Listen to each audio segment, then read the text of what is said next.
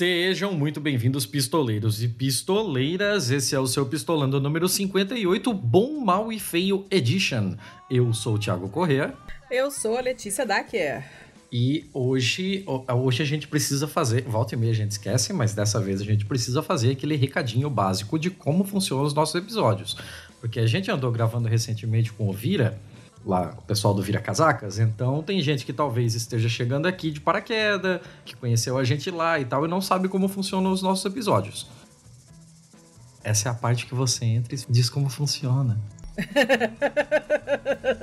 Funciona assim. Os nossos episódios ímpares são aqueles em que a gente entrevista pessoas sensacionais. E os nossos episódios pares são aqueles em que nós, que somos nada sensacionais, discutimos notícias é, boas, ruins e estranhas ou dúbias em termos de bondade ou maldades.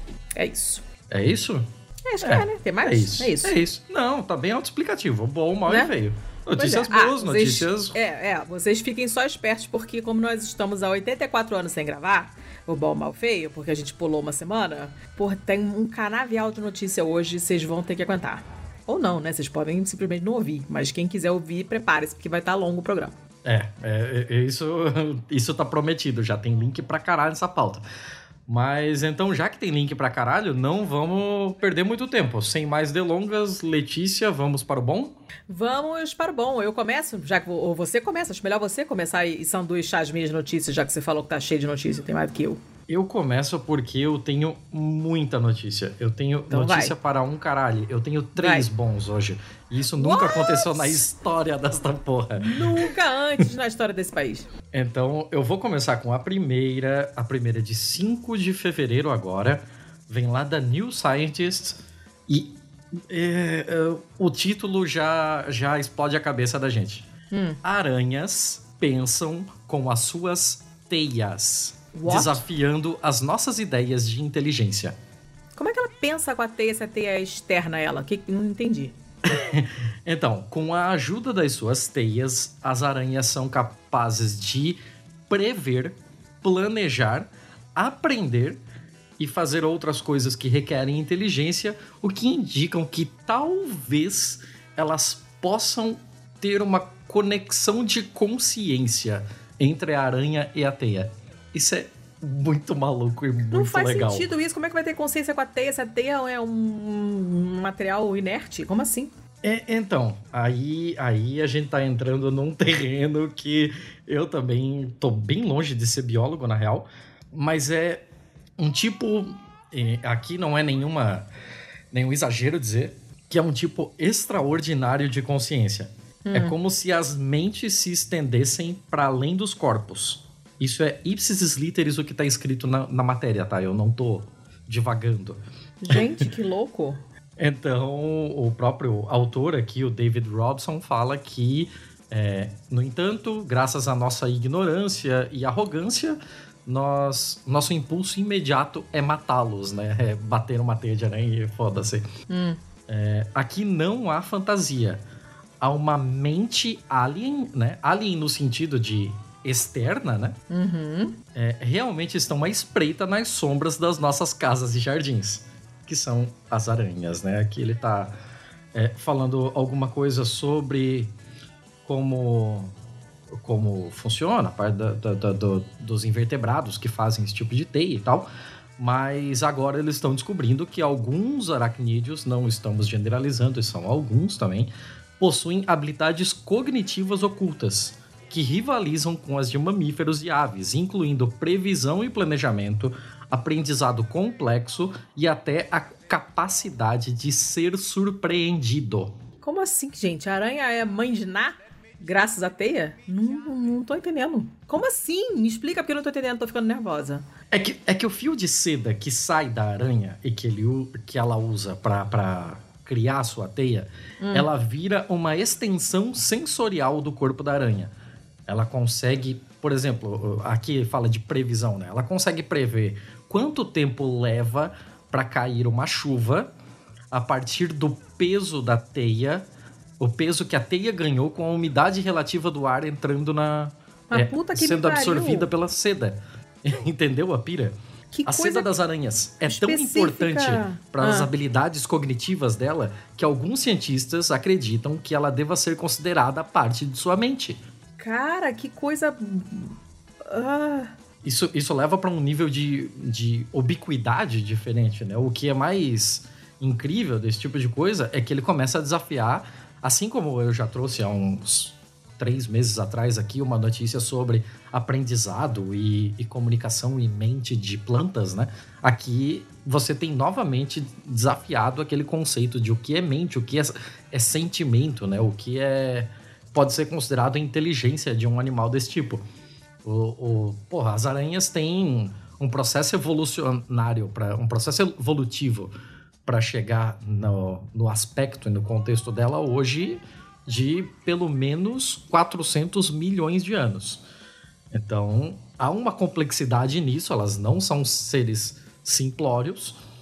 E a primeira evidência definitiva de insetos. Não, não há evidência mais antiga de insetos que não a aranha. mas a aranha não é inseto? Não, evidência. Ah, Evidência. tá. Ah, ah. Então, os insetos são a linhagem de maior sucesso na Terra, mas as aranhas os seguem muito bem. Diz o biologista evolutivo Mi Miquel Arnedo, da Universidade de Barcelona, que foi, que foi consultado para essa matéria.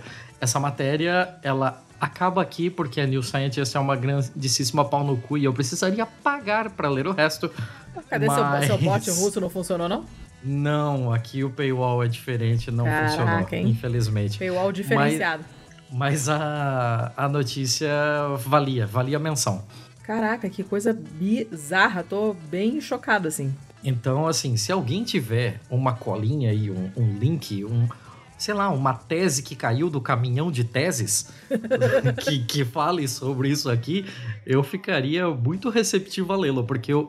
Assim, essa parte do, da previsão, por exemplo, a previsão de chuva pela umidade, é meio que dedutível, né? É, dá Faz pra, um dá pouco mais entender, sentido. exatamente. Dá pra entender, mas caramba. Agora, por exemplo, ser surpreendida, a capacidade de ser surpreendida pela teia, ou a capacidade de aprendizagem complexa pela teia, já foge um pouquinho da, da- da- do meu entendimento. Eu gostaria muito de saber sobre isso. Tô chocadita. Adorei. Ah, adoro bichinhos.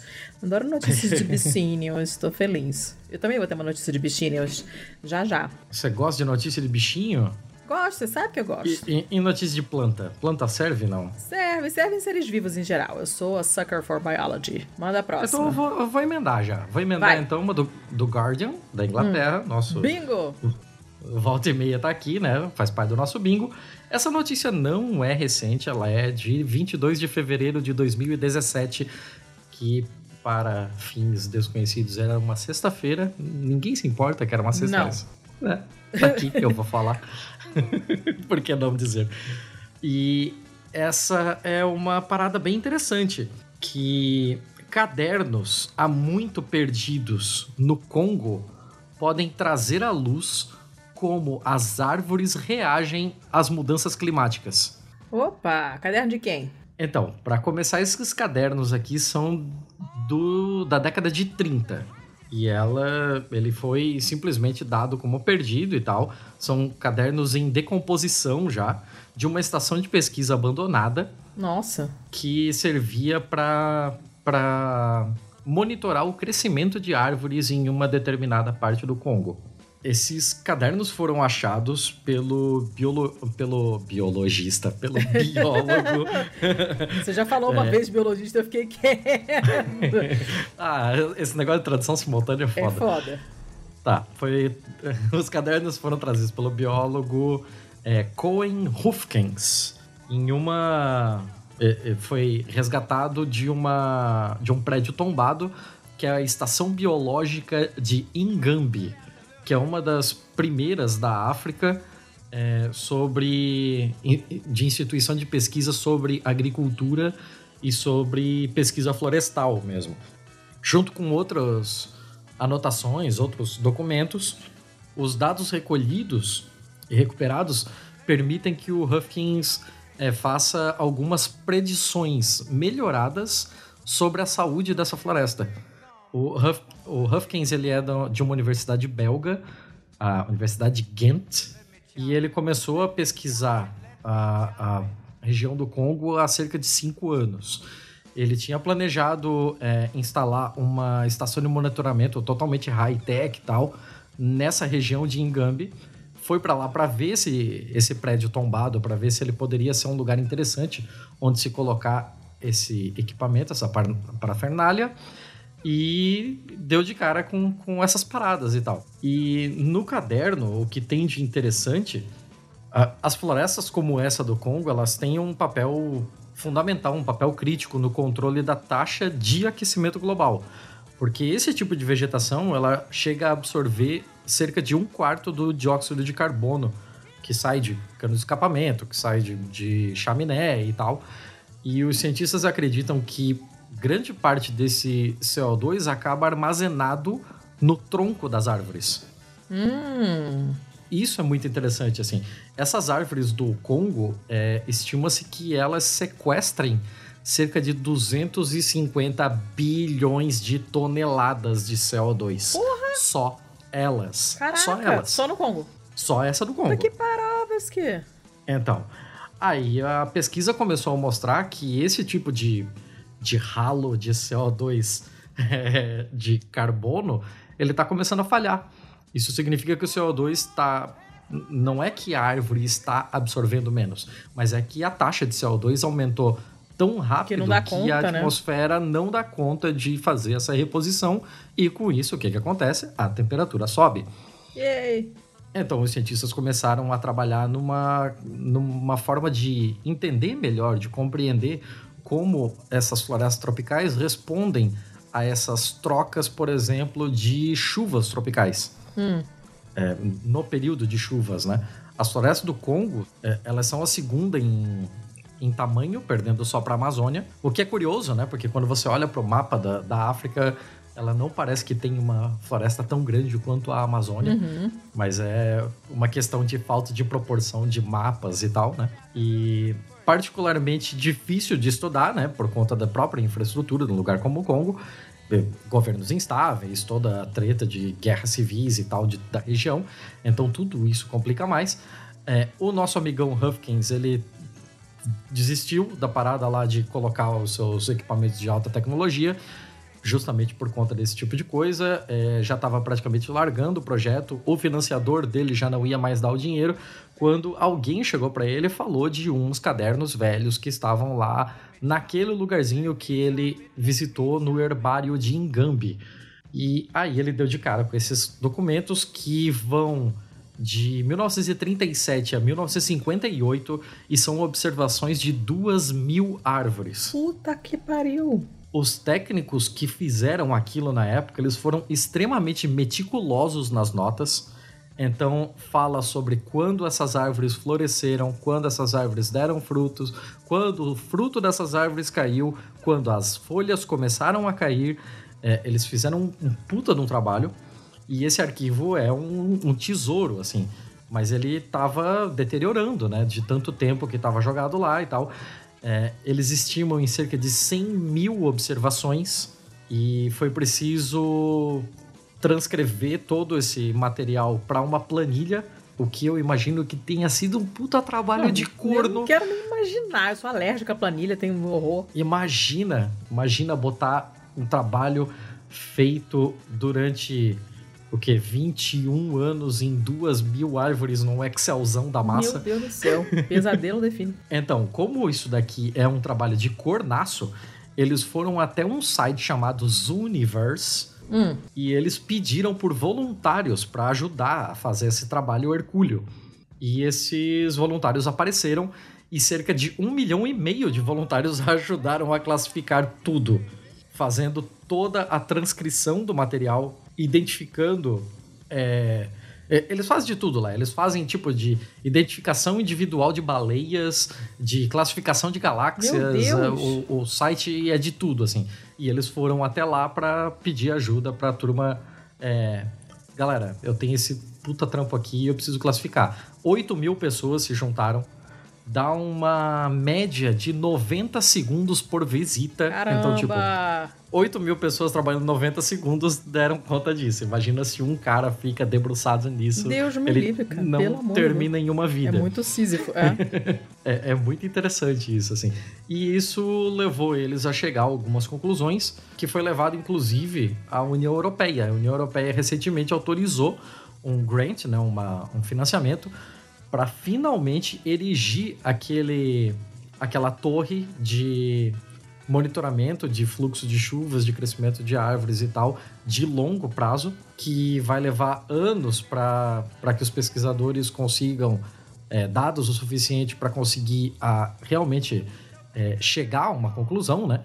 Mas se não fosse um trabalho feito lá na década de 30, de 40, de 50, esse trabalho de hoje não conseguiria ter fundos, não conseguiria mostrar a sua importância. Agora, com os dados coletados lá, eles têm uma nova oportunidade de coletar novos dados hoje, bater os dois e ter um, uma noção muito mais interessante sobre é, o impacto e a reação da floresta ao aquecimento global durante essas décadas. Caramba, que maneiro. Legal pra caralho. Eu, a parte mais legal para mim dessa matéria é esse tal de Zooniverse aqui, que eu nunca tinha ouvido falar e o site tem coisa pra caralho, assim. O pessoal faz de tudo lá. Que maneiro, cara. Pô, muito foda. Você não consegue fazer comparação para você analisar a evolução de qualquer coisa que seja, você tem que ter um antes e depois, né? Se você já tem um antes show de bola, né? Bem preparadinho ali, que nem aquele ali, você consegue fazer uma, uma análise bacana de uma curva de evolução e fazer predições também, né? Fazer, ó, pô, acho que vai acontecer isso aqui, isso aqui, isso aqui, baseado no sei lá o que das quantas. Outro esquema, né? Uhum. Caramba, que legal. Pô, trabalho foda. Eu entrei aqui nos Universe. Na real, eu trouxe essa notícia mais pelos Universe do que pelas árvores. Mas assim, eu entrei aqui nos Universe, por exemplo, tem um, tem um trabalho aqui que qualquer um pode se inscrever e ajudar, que é para fazer a transcrição dos documentos escritos à mão pelo Shakespeare. Ai, e vocês não têm a menor ideia do que é a letra do Shakespeare, meu amigo. Olha quem fala. Vai te fuder. então, tipo, tem de tudo aqui. Tem cara que, sei lá, conseguiu uma foto fodaralha com o seu telescópio e ele coloca aqui para ver se alguém acha nessa foto alguma coisa que não bate com os dados das grandes agências espaciais, assim, Ou, oh, tem essa foto aqui, vê se você descobre uma lua, um planeta aí. Mas, gente, como é que isso não é super muito mais divulgado? Como é que ninguém, a gente nunca tinha ouvido falar disso antes? Você, principalmente, que adora fuçar esses negócios. Como assim? Tô chocada que a gente nunca tinha ouvido falar desse treco.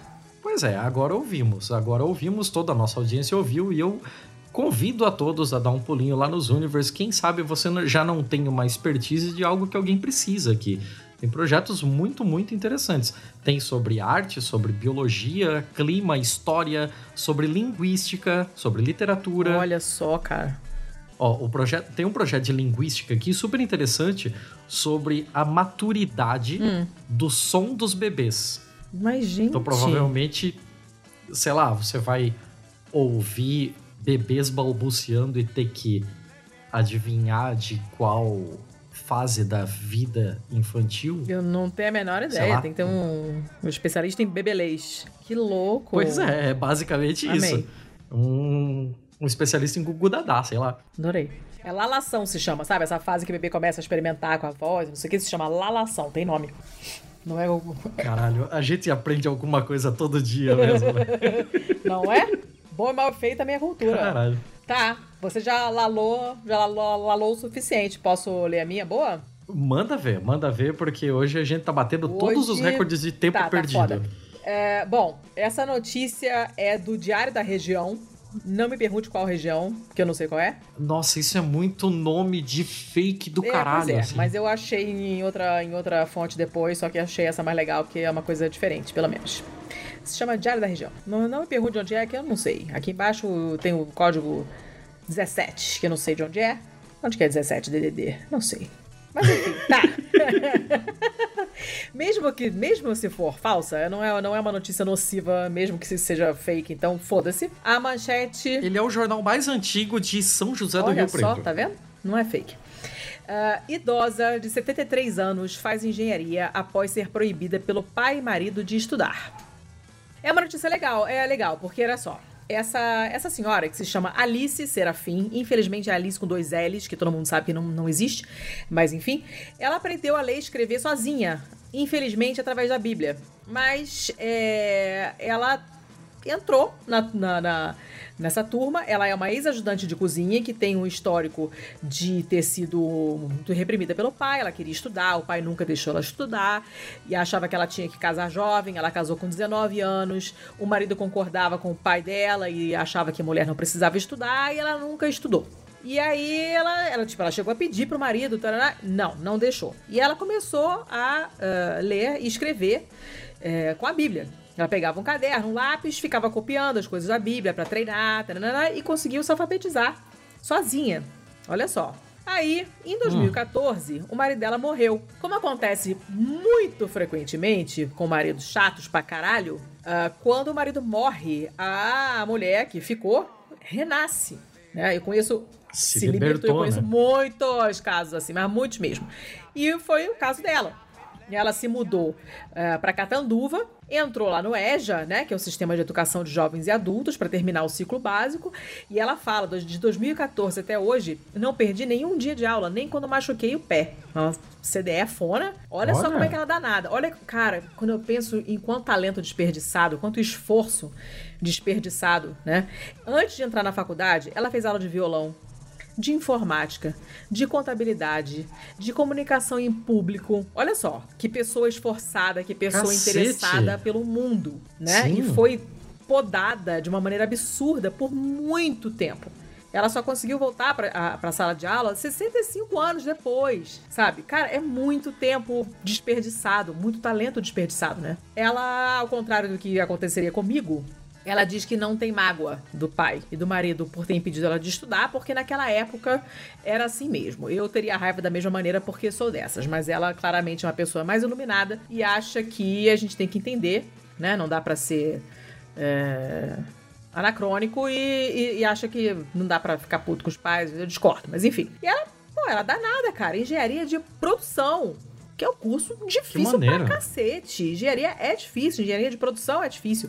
E aí você tem as fotos dela aqui manuseando uma parada lá que eu não tenho a menor ideia do que que é. Ela com uma boina de jaleco, de óculos, um óculos moderninho, amarradona, fazendo os experimentos lá de sei lá o quê uma pipeta, não sei o que, que é aquilo, mas é muito maneiro no laboratório. E ela finalmente está conseguindo estudar. Então eu tô. Achei uma notícia bem legal. E a gente fica pensando que essa realidade de, de ser proibida de estudar tá muito longe da gente, né? Mas não está.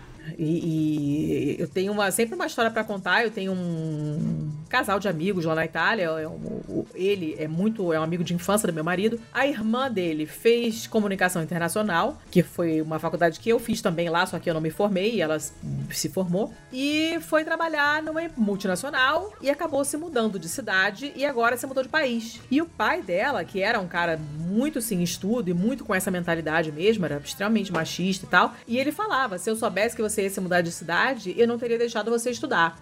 Nós estamos falando de coisa de uns Nossa. 6, 7 anos atrás, na Itália, que supostamente é um país desenvolvido. Então, essa realidade não tá tão afastada assim da gente quanto a gente imagina. E, e é, é, é, muito, muito, muito necessário que a gente incentive as meninas a estudarem, principalmente nessa área STEM, né? Que eles chamam que é ciência, tecnologia e eu é, já esqueci o que, que é, e matemática, engenharia e matemática né? É, porque a gente cresce não só quem. quem não estou falando só de quem cresce dizendo que mulher não precisa estudar, né? Mas a gente tem essa, esse pré-conceito, essa coisa de que mulher não é boa em matemática, não é boa de orientação espacial, uh, não é boa na, na, área de exatas, de tecnológicas, e o resultado é que a gente tem muito menos mulheres nessas áreas, né? E a gente sabe, já foi provado que isso não é verdade porra nenhuma. Então, estimulem suas filhas, estimulem as meninas com as quais vocês convivem, não necessariamente necessariamente sua filha, mas uma sei lá, sobrinha, filha da vizinha, filho da sua melhor amiga, é, suas alunas em sala de aula, qualquer menina com quem você conviver, estimule desde pequena a experimentar com coisas, a desmontar coisas, a usar ferramentas, ensine a fazer as coisas dentro de casa e, e, e a mexer com o computador, ia fazer conta, calcular, sei lá, somar os números das placas dos carros na rua, uh, coisas desse tipo, porque a gente acaba não recebendo input desse, desse tipo quando é pequena e isso se reflete numa certa aversão conforme a gente vai crescendo, né? Então a gente fica afastada dessa, dessa área porque a gente acredita que não é boa nisso. E não é uma questão de quem veio primeiro, o ovo e a galinha, o ovo ou a galinha. A gente sabe quem veio primeiro, né? Quem vem primeiro é a falta de estímulo. Aí a gente acha que é ruim é, e não se aproxima e acaba não tendo mesmo. Então quem vê de fora acha que, poxa, tem pouquíssima mulher nessas áreas porque mulher não deve ser boa mesmo. E não é assim que a banda toca. E, e eu fiquei com muita pena dela porque ela perdeu hum, seis décadas da vida dela, que ela poderia ter feito coisas absolutamente fabulosas, né? E a gente, enquanto país, perdeu uma, uma, uma mente que poderia ter produzido muita coisa interessante.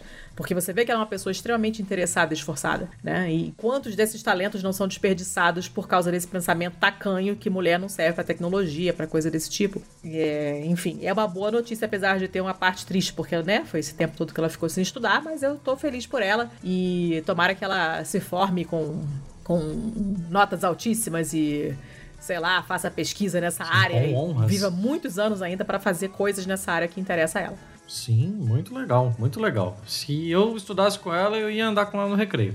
Eu tenho certeza absoluta também. eu, eu faço a minha parte, né? Eu incentivo a sua filha a fazer até o que você não deixa. Não vou nem comentar. não vou nem comentar. Aí depois eu fico ouvindo assim, é que Thiago é, é legal e chato ao mesmo tempo. Eu acho que ela captou bem o, o, o espírito da coisa. Mas, enfim, bora. Bem, vamos lá. Vamos lá que o tempo é curto. Ah. O tempo é curto. Sim. Essa é mais uma daquelas notícias que explodem a cabeça, então eu vou começar com aquele pequeno prólogo. É, a gente já falou aqui, nós temos um episódio com o Leandro Demore, lá do Intercept, que a gente falou muito sobre o Roberto Saviano. E o Roberto Saviano ele ficou muito conhecido em todo lugar por conta de Gomorra, né? Que é uma série que é uma série e um livro e é, um livro, tudo né? que você imaginar virou filme também, né? Uhum, sim. Que fala sobre a máfia italiana fazendo como é que é tráfico de lixo nuclear, né? Lixo tóxico. É. Então, entre outras coisas, né? Mas isso é uma parte que chama muita atenção porque não é sempre que você mistura rejeito nuclear e máfia italiana no mesmo livro. Uhum. Mas é, uma coisa que a gente sempre, sempre vê, é, volta e meia, é alguém é, exaltando né, energia nuclear como energia do futuro, porque isso, porque aquilo e tal. É, apesar de que tem o outro lado, tem muita gente que também fala sobre a questão de que diabos fazer com o lixo nuclear. São coisas que levam porrilhões de anos para uhum. decair a um nível que fique seguro. Não dá pra, pra varrer pra baixo do sofá, né? Pra baixo do, do, do, do tapete, do sofá, do que quer que seja. Não dá para jogar no lixão, assim, né? Pô, um Não. salve para todo mundo lá de Chernobyl que nos ouve agora, eu sei. Mas... Mas sempre que a gente pensa nisso, nós não levamos isso muito em consideração, né? Por exemplo, o urânio 235 e o plutônio 239 têm a meia vida deles em 24 mil anos.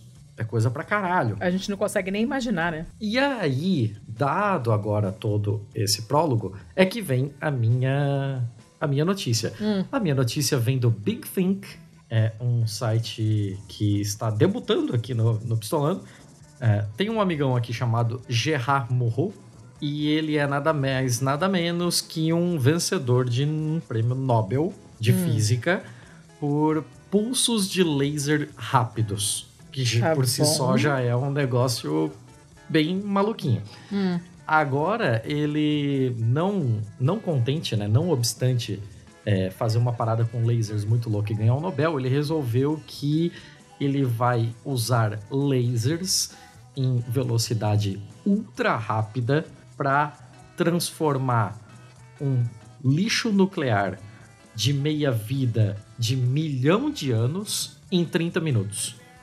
Uau! Como assim? Moedor de lixo nuclear? Basicamente é isso. Basicamente é uma bazuca de luz, né? Porque o raio laser não deixa de ser luz que ele precisa adquirir um pulso 10 mil vezes mais rápido. Que ele diz que se ele conseguir isso, ele consegue modificar o lixo nuclear em um nível atômico. Caramba! E desconstruindo a estrutura dele em nível atômico, você consegue transformar um cara que levaria 24 mil anos em coisa de minutos. Ele diz aqui de 1 milhão de anos para 30 minutos. É um negócio que você não vê todo dia. Uh, não. Mas é um cara que sabe o que tá falando. Ele já ganhou o Nobel claro, por esse tipo lógico. de coisa. Né? Não é aí... o cabo da Ciolo falando, assim, enfim. Uhum. E aí tem um trecho aqui que ele deu uma entrevista pro Toshiki Tajima, da, ah, tá. da Universidade de Irvine, em que ele explica mais ou menos o que está acontecendo aqui. Então, abre aspas para ele. Hum. Pegue o núcleo de um átomo, é composto de prótons e nêutrons. Se adicionarmos ou retirarmos um nêutron, ele muda absolutamente tudo. Ok, até aí tudo bem. Até aí tudo bem. Não é mais o mesmo átomo e as suas propriedades mudarão completamente. A vida útil dos resíduos nucleares mudou fundamentalmente e podemos reduzir isso de casa de milhares de anos para 30 minutos. Nós já temos, nós já somos habilidosos o, o suficiente capazes de irradiar grandes quantidades de material de uma só vez com um laser de alta potência. Portanto, a técnica já se mostra perfeitamente aplicável. Hum. O que precisa, na teoria, é, na teoria pelo menos, né, nada impede a escalar a um nível industrial. Esse é o grande desafio. Esse é o projeto que ele está lançando em parceria com a Comissão de Energia Atômica e Energias Alternativas da França. Eles têm uma expectativa de que em 10 a 15 anos nós teremos algo que podemos demonstrar. Isso é o que realmente me permite sonhar. Pensar que todas as aplicações futuras, pensar em todas as aplicações futuras da nossa invenção. É um projeto extremamente ambicioso, mas muito, muito, muito interessante. Eu não sabia que era possível fazer alguma coisa nesse sentido, mas está muito bem explicadinho. O artigo é relativamente longo, então eu não vou ler mais do que isso, mas é assim, faz muito sentido. E eu imagino que sejam caminhões e caminhões de dinheiro para um negócio desse acontecer. Olha oh, a claro. Olha como é interessante fazer financiamento de ciência, né? Você nunca sabe onde o seu dinheiro vai parar. Não, não. Você sabe que você vai gastar e você não sabe quando ele vai render frutos. Mas quando ele render frutos, meu amigo, vai ser um bagulho sensacional. Vai ser um bagulho bom pra caralho. Caramba, interessantíssimo. Gostei. Muito interessante isso daí. Meu Deus, eu pensei que eu nunca mais ia fechar o bom. É. bom, tá. Essa é realmente boa. Acabou bom. Vamos pro mal, então? Vamos. Vai, vai aí, deixa eu tomar uma aguinha, vai. Eu tenho dois maus. O primeiro Uh, tem a ver com, que, com a minha notícia boa, na real. É uma notícia do Independent, do dia 6 de março agora. E a manchete diz que um em cada três meninos não acredita que as meninas devem ter o mesmo direito à educação. Como assim? E 44% das pessoas que responderam a essa pesquisa acreditam que refugiados uh, merecem ter direito à educação. Só 44%. Tá, pera, isso é uma pesquisa global? É uma pesquisa no Reino Unido. Puta que pariu, hein? Puta que pariu. Se é assim no Reino Unido, você imagina no resto do mundo, né? Porque a coisa, a coisa é engraçado, né? Porque o ser humano é foda, né? Pessoas, as pessoas não sabem nem o que estão falando, não sabem nem o que estão pensando. 89% das pessoas que responderam e não tem dados sobre o estudo. Eu não sei quantas pessoas foram, não tem muita coisa assim, tá? É um estudo que foi feito sobre uma, uma charity, sobre uma instituição de, de caridade, sei lá, não é exatamente de caridade, mas enfim, chamada Their World. é uma instituição que toma conta de crianças, provavelmente crianças necessitadas e tal, né? O objetivo deles é que todas as crianças tenham uma boa, um bom início na vida, né? Com boas condições para ter uma vida é, legal e um lugar seguro para aprender. E aí, 89% das pessoas que responderam, né, pessoas entre 14 e 30 anos, acreditam que educação é um direito humano básico. Hum. Já começa aí que não é 100, é 89. Eu queria saber o que, que essas 11%, 11 acham, né? Mas tudo bem. Você tem 89% das pessoas que entendem, que acham que a educação é um direito humano básico. Se é um direito humano básico, euzinha, eu, Letícia, que não sei nada do mundo, parto do pressuposto que você acha que é um direito para todos os humanos.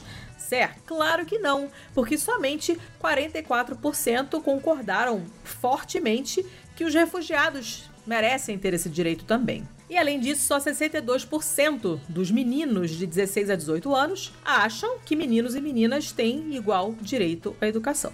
Tá, meu, tá, tá muito esquisito isso aí, Letícia. Pois é, tá eu não sei qual é o mesmo. N desse, né, o número de pessoas que participaram do estudo. Mas. Ah, é, não dá para saber, na real, nem qual foi exatamente a pergunta que foi feita. Não, não tem nada. Mas o resultado é esse, e como é um independent, não é um jornal é, de, sei lá, Gazeta de Passa Quatro, né? Eu acredito que tenha alguma coisa por trás que, que funcione nesse estudo, mas eu não sei. De qualquer forma, 90% das meninas de 16 a 18 anos entrevistadas pelo estudo acreditam que elas têm direito igual à educação. Já está começando a ficar um número mais normal, né? Só que 62% somente das meninas acreditam que os refugiados devam ter o mesmo direito. Então a gente uhum. tem aquela xenofobia que a gente já conhece, né? Certo. E uh, é óbvio que os resultados dessa pesquisa uh, acabam criando preocupações sobre a probabilidade do país atingir os objetivos de, de um,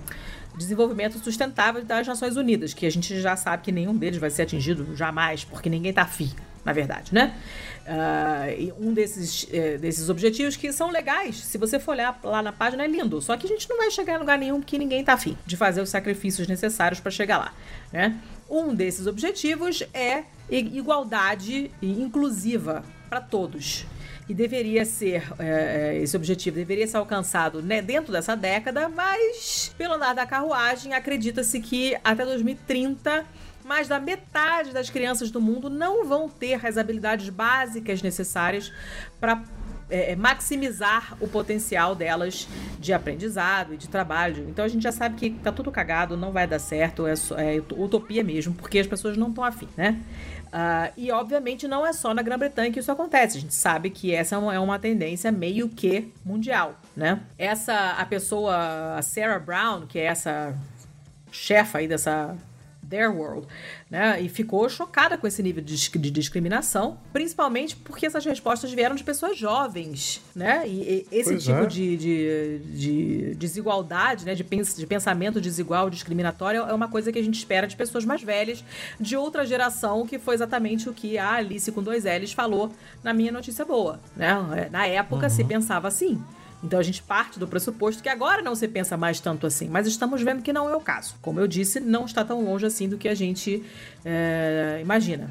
E uh, a coisa é, triste, né, é que as pessoas não entendem que é melhor para todo mundo se as meninas também eh, estudarem. É melhor para todo mundo se os refugiados também estudarem. Não tem nenhuma vantagem para ninguém em você tirar a possibilidade de estudar de uma pessoa. O mundo inteiro só tem a ganhar quando mais pessoas estudam. Né? Só político, filho da puta, é que ganha, né? O resto da população mundial só tem a ganhar quando todo mundo estuda. Tem um. É um, é um meme, sim, é um meme, né? Uma coisa que de vez em quando o Facebook mostra que eu compartilhei e eu meio que compartilho todo ano, né? Que é alguém falando. É uma coisa que funciona muito bem para os Estados Unidos, que eles têm uma mentalidade muito mais individualista do que a gente, se é que isso é possível. Mas de qualquer forma, é uma pessoa falando, cara, eu não tenho nada contra eu pagar imposto para outras pessoas estudarem, embora eu não tenha filhos. Porque eu não quero viver num mundo rodeado de imbecis. Eu quero que as pessoas ao meu redor estudem, não importa se elas não são meus filhos, não importa que se eu não vou conviver diretamente com elas, né? Eu não convivo diretamente com o Bolsonaro e ele é um cretino e está cagando a minha vida, inclusive diretamente, de várias maneiras diferentes. Eu não preciso conviver com pessoas para que elas serem extremamente ignorantes me prejudique ou prejudique o resto do mundo inteiro, né? Seria muito mais legal se todo mundo tivesse oportunidade de estudar. E é uma coisa que a gente acha, né, que teoricamente deveria ser condiv é, é, não condivisa, uh, compartilhada por todos atualmente e estamos vendo que não é pelo menos no Reino Unido, uma boa parcela de pessoas jovens, e é isso que assusta, ainda acha que não é bem assim, que o buraco é mais embaixo, farinha pouca meu pirão primeiro, aquela, bem, aquela coisa bem conhecida. Ou seja, vem em mim, meteoro. Essa é a minha primeira notícia ruim.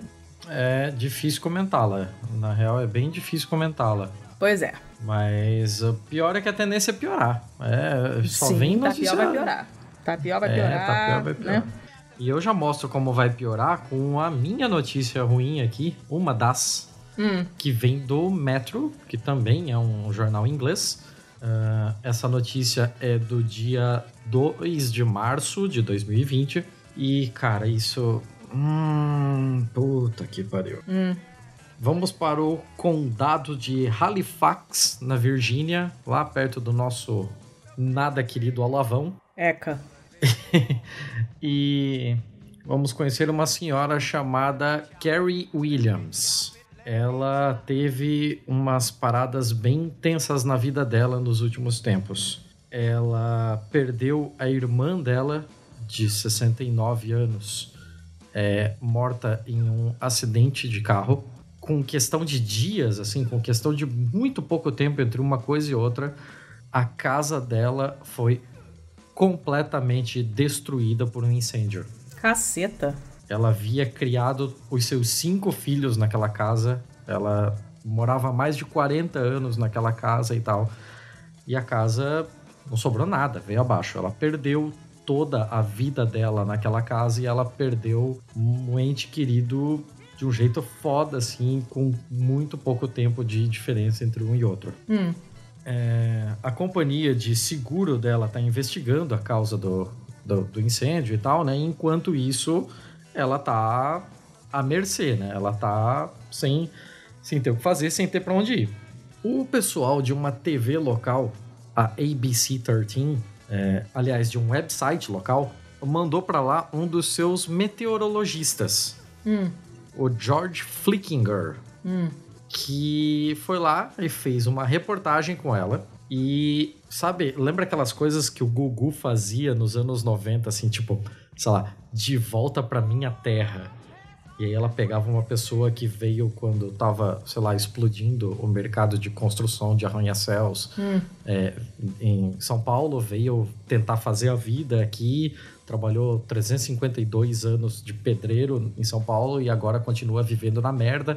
E aí o Gugu pega ela, bota num avião, leva, sei lá, pro interiorzaço da Paraíba para ela reencontrar sua família, deixa uns sacos de, de cesta básica e sai felizão com mais uma história triste para ganhar em cima. Hum. Saca esse tipo de coisa? Não exatamente, mas fingi, fingirei que eu já assisti essas coisas. É, isso é um clássico dos anos 90, início dos anos 2000 e tal. E aí resolveram levar esse George Flickinger para fazer um senhor papelão, onde ele foi lá conhecer essa mulher que estava totalmente destruída por uma tragédia dupla na, na sua família. E ele foi lá e deu um presente para ela. Deu um guarda-chuva com a logo do site. Ah, Thiago, para. Onde é que você pesca essas notícias, cara? Puta que pariu. É. O que, que eu vou fazer é, com essa é notícia isso... agora? Em que, que eu vou bater? É isso aí que você ouviu. Cara. Eu não tenho saco de areia para bater em casa. O que, que eu vou fazer agora? Comer? Ah, é, é, é foda. É foda. Assim, é Por incrível favor, me diz isso que alguém daqui. tomou alguma providência, alguém reclamou, alguém bateu nessas pessoas, que eu não sei. O backlash foi enorme, o Twitter explodiu com relação a isso. É, isso saiu das proporções regionais, ganhou uma proporção nacional e chegou, inclusive, até a mim, né? Porque foi um backlash do caralho. E agora tem uma galera se organizando para fazer algo por essa mulher, porque claramente a ABC 13 não vai fazer. E, cara, teve uma galera que colocou umas paradas do tipo: a ABC 13 News está servindo sua comunidade um guarda-chuva de cada vez. Cara, assim, é, é, incrível. É incrível a falta de um departamento de vai dar merda. Meu Deus do céu, cara. Não é nem. Nem é a falta de departamento de vai dar merda, acho que a gente já foi além, né? É a falta de seres humanos mesmo, né? É, eu não, não sei. Não sei, é assim. Quem quiser tem o vídeo disso. Eu não quero Você ver, acha deve fácil. ser extremamente constrangedor. É extremamente constrangedor e, e você vê a cara do cara. E ele tá realmente feliz e satisfeito, sincero, assim, Não é possível, com o que ele tá fazendo. Não é possível. Não, você não tá entendendo. Você não viu esse Eu vídeo. nem verei, mas É não é muito possível. revoltante. Não. É, é foda. Mas era, é só isso a notícia. É só um cara que levou um guarda-chuva. Mas olha o contexto em Não, que você essa, levou um essa é bosta de amigo. verdade. Puta que pariu, cara. cara, isso é a definição de mal. Ai, meu Deus, tá. Manda a sua aí. Tá, a minha é uma que muita gente deve ter visto. Eu fiquei aqui no, no, nos grandes veículos mesmo. É uma notícia que rodou bastante, foi bastante comentada, não tanto quanto deveria, talvez, mas foi. É uma notícia da Folha do dia 8 de março. E uh, tem como manchete: sem licença e com boletos, mães de São Paulo passam a deixar bebês de um mês na creche. Caralho, um mês. Um... Pode isso? Tipo. Pois é. Ele ainda mama. É. Bom, a precarização do trabalho por causa dessa última uh, reforma de merda desse governo de merda que um bando de merdas elegeu, né? Fez com que é, o número de pessoas com, com trabalho precário, né, sem carteira assinada, crescesse muito. Como sempre, quem se fode é sempre mulher e negros, né? Uh, são sempre os pobres. E a gente está falando então de muitas mulheres que não têm direito nenhum porque não tem carteira assinada, então não tem direito à licença maternidade, não tem direito a férias, nada. Tem que trabalhar, porque senão não comem, então acabam tendo que deixar os bebês recém-nascidos em creches. Uhum. Aí o que acontece é o seguinte, o Bruno Covas, né, de São Paulo, ele tinha feito uma das promessas de campanha dele era aumentar o número de creches públicas e, e parece que ele realmente fez isso, aumentou bastante o número de vagas. Uh, e agora muitos desses recém-nascidos que antes não teriam lugar para ficar agora tem. Só que eles são muito pequenos. E nesse período inicial, que do ponto de vista médico é chamado gestação externa, porque é um período de transição do útero para o mundo externo, e esse período dura mais ou menos dois meses, né? É, esses bebês são uhum. muito pequenos. Então tem muitas vacinas que eles ainda não tomaram, o sistema imune não está formado, não está nem de longe desenvolvido o suficiente. Então a gente está falando de crianças, de bebês que vão ficar doentes o tempo todo, né? E você tem 3.150 bebês com menos de 4 meses na rede municipal paulistana. Caralho! A criança. E, tipo, fora, fora todos os impactos relacionados a o vínculo é, entre mãe e filho, né? Exatamente. Então você tem uma série de problemas aqui. Você tem problemas óbvios de saúde, são bebês que vão ficar mais doentes, né? São bebês uhum. que vão ficar mais doentes não somente pelo, pela pelo contato com outros bebês e com outros adultos, sendo que eles não estão com a vacinação completa porque são muito novos, mas também pelo fato deles não mamarem no peito, porque se a mãe trabalha em outro lugar, lá na puta que pariu e leva duas horas para chegar em casa, para chegar perto da creche, ela não tem como, como amamentar esse bebê. E a gente sabe que o leite materno protege contra um monte de doença. Então você vai ter é, problemas tanto de contato direto quanto de quanto indireto, porque não mamam no peito. Você tem todo o psicológico cagado, porque esse período que deveria ser de adaptação, então o período em que o bebê fica é, em um ambiente tranquilo, sem muita gente, sem muito barulho, sem muita passagem de mão de um lado para o outro, sem muito estímulo, porque acabou de nascer, né? Vai ser exatamente o contrário. Vai estar numa creche com outros bebês, com outras crianças que choram, que fazem xixi, que vomitam, professoras alucinadas que ganham pouquíssimo, tendo ataques de pelanca com crianças, fazendo merda. Vai dar errado. Não tem como você crescer são de mente num ambiente desses, né? Longe da sua mãe, no período em que você deveria passar o dia inteiro colado nela, né? Na mãe e no pai, né? Uhum tem a parte psicológica dos pais, principalmente das mães, porque a gente sabe que na maioria das vezes os pais defecam e deambulam, cagam e andam para os próprios filhos, as mães estão perdendo tempo de convívio com seus filhos, o que é muito doloroso. Não estão uh, vendo né, os, os, os as coisas que as crianças fazem, desenvolvimento das crianças. Se você passa 12 horas por dia na rua uh, e o seu filho passa 12 horas por dia na creche, você não vai ver quando ele rolar pela primeira vez, quando ele sentar, quando ele falar, quando ele comer papinha pela primeira vez, uh, que não é tão fácil quanto as pessoas acham que é. O bebê tem um reflexo que você bota alguma coisa na boca e o bebê empurra para fora com a língua. E você não vai ver o seu bebê engatinhando, você não vai ver ele andando, ele vai fazer tudo isso na creche, você não vai acompanhar. Isso é muito doloroso. Isso gera um sentimento de culpa na mulher, isso gera gera é, uma. Não vou dizer uma dificuldade, mas gera uma relação diferente do que deveria ser. Né? Entre o, as mães e, o, e, os próprios filhos. Então você tem muita coisa muito errada nisso tudo. E a gente está falando de gente que normalmente já tem outros filhos, essa, essa é uma tendência recente por causa dessa última reforma, mas a gente sabe que tem muita gente nessa situação, né? Uh, e gente que provavelmente tem mais filhos, porque os outros filhos foram tidos em uma outra situação de estabilidade, de trabalho, talvez, né? E agora não é mais assim. Você não tem outra alternativa. Todas elas falam muito abertamente: eu não tenho escolha. Eu não tenho com quem deixar. Se eu pagar uma pessoa para ficar com ela, eu vou deixar metade do meu salário. Eu não pago aluguel. Eu não alimento os meus outros filhos. Uhum. Eu não pago transporte para ir trabalhar. Porque eu agora não tenho direito nenhum, não tenho nem vale transporte. Então, eu não tenho alternativa, eu tenho que deixar lá, né? E, cara. Caralho, que Porra. Isso é uma coisa absolutamente pavorosa. Então as creches estão sendo equipadas com umas cadeirinhas que tremem para fingir que tá no colo da criança, que a criança tá no colo da mãe. Nossa, cara, isso é distópico. Isso é distópico. Isso é distópico, isso é bem admirável mundo novo. Você bota as crianças no berçário, lá no bercinho, uh, tremendo, para ela achar que está sendo embalada pela mãe. Uh, é uma coisa pavorosa. Você tem cadeiras especiais para crianças que não sentam ainda, então tem que ter um apoio do pescoço.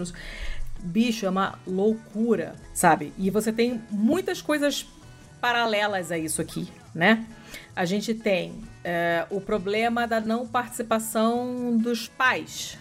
A gente sabe que o número de famílias que só tem a mulher né, como responsável pelos filhos é cada vez maior no Brasil. Não me lembro se já superou a metade da população, a metade das famílias, né, mas eu acredito que estejamos quase lá. Uh, você uhum. tem um problema de saúde, ou seja, pensando pelo lado econômico, você vai ter gastos maiores de saúde a longo prazo, porque são crianças que vão virar adultos provavelmente com mais problemas de saúde, porque não, não foram amamentados. Você tem todo o problema. Uh, da ausência total de planejamento familiar, né? Porque uma pessoa que já tem uhum. três filhos e perdeu o emprego e não tem carteira assinada. O ideal seria que ela sossegasse um pouco, não tivesse outros filhos. Eu digo ela porque ela que vai parir e provavelmente será abandonada pelo companheiro. Mas a gente sabe que no Brasil não tem essa cultura. E eu não tô falando que pobre não tem que ter filho, não é isso.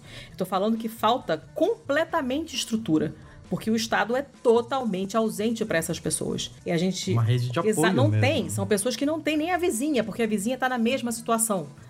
É um nível de, de é, de ausência mesmo de qualquer tipo de ajuda tão grande que num, num, num, num, caso extremo desse seria mais prudente não ter filhos. Porque é uma situação muito incerta e a criança corre o risco real de ficar sem comida, de ter uma vida de merda, de ficar longe da mãe, e a gente sabe que isso tem impactos na qualidade do aprendizado, é, na probabilidade da pessoa ser presa e se envolver com crime, com drogas, tudo isso tem um impacto. Né? Então não é uma questão de ah, pobre não pode ter. Não é isso. Porque eu também sou da opinião que a pessoa rica, que não, não, não tem tempo de ficar com filho, também não deveria ter filho. Né? Isso aplica meio que a todo mundo. Uhum. Nesse caso, é uma coisa muito extrema. Sabe? E a gente vê um exemplo disso muito claro, que são os Estados Unidos. Nos Estados Unidos, as mulheres têm somente 12 semanas não remuneradas, que são pouquíssimas, e em muitos casos é menos do que isso. Não existe licença maternidade obrigatória por lei nos Estados Unidos. E as crianças vão para a creche muito pequenas. E a gente vê como é, em termos de sociedade, como é que isso não está dando certo. Né? A, a, a, o bebê pequeno, a criança pequena, precisa de atenção praticamente integral você não pode largar. E não é só porque vai puxar o cabo da panela com água fervendo. Não é isso.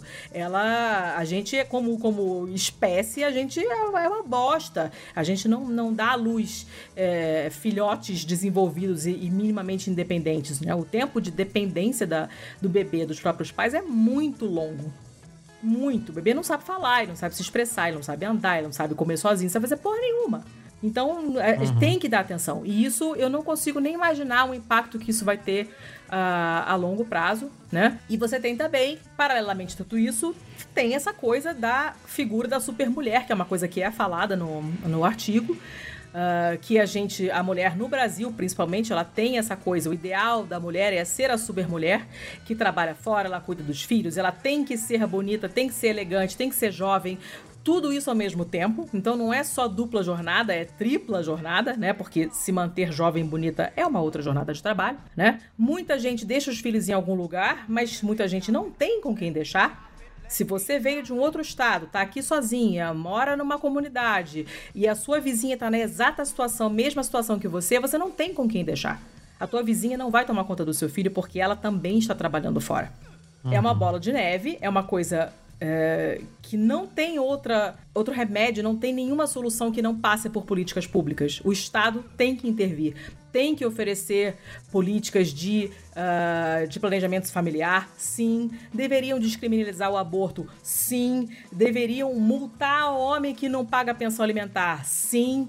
Deveria investir em educação básica para ensinar meninos e meninas a se comportarem como pais e mães, sim Menino deveria aprender a cozinhar e a tomar conta de bebê, sim. Deveria ter campanhas contra esse comportamento machista tóxico que fode com a gente, sim.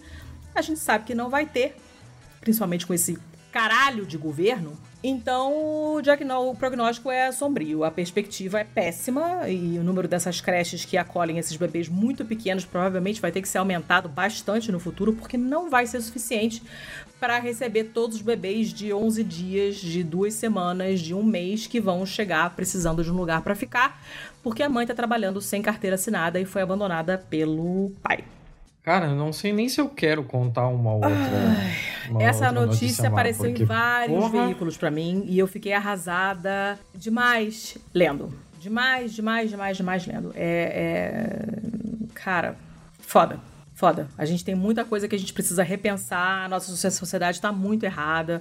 Uh, não tem nem quem dê rede de apoio pra gente, porque tá todo mundo na mesma merda, né? Em determinadas classes sociais, determinados contextos sociais, está todo mundo na mesma merda, você não tem a quem pedir ajuda. Então não tem como sanar esse problema. Só com política pública, só com uma educação antimachista, e isso, mesmo que fosse colocado em prática agora, ia levar muito tempo para surtir algum efeito. Como não vai ser colocado em prática, eu não sei o que, que vai acontecer.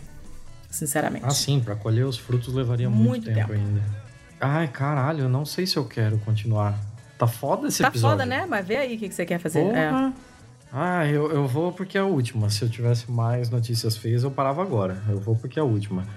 Última notícia feia de hoje, ela vem do Liberation News, porque aqui a gente não tem esse negócio de seis. Então, o Liberation é, sem nenhuma sombra de dúvida, um dos, um dos mais engajados é, centros de notícia de cunho socialista dos Estados Unidos. E a notícia não é nem um pouco legal. Ela foi escrita Jamie Johnson e ela é do dia 9 de março agora. O estado do Alabama executou um homem negro inocente a despeito dos pedidos das famílias das vítimas como defesa. Caramba, caramba. Nathaniel Woods foi é, condenado por assassinato de três policiais e no Alabama, sendo negro, o que aconteceu com ele, ele não só foi considerado culpado, como foi condenado à pena de morte.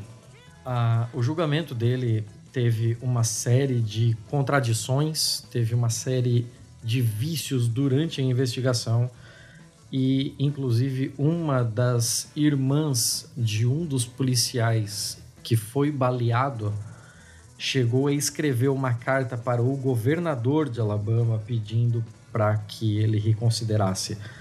A carta diz o seguinte, abro aspas para ela, não acho que Nathaniel seja culpado de assassinato. Peço ao governador Ivey que reconsidere sua decisão de não intervir. Não há mal nenhum em permitir mais tempo para os tribunais investigarem.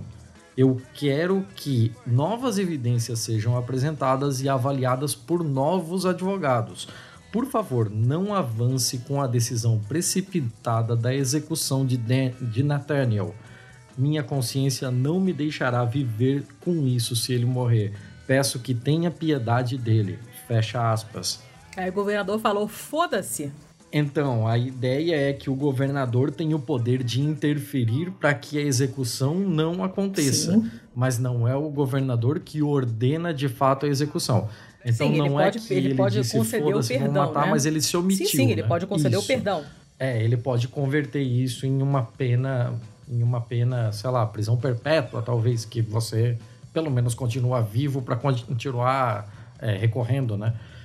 É, o pessoal do Alabama Media Group e do The Appeal fez uma investigação paralela que mostrou a conduta incorreta da polícia na investigação do caso.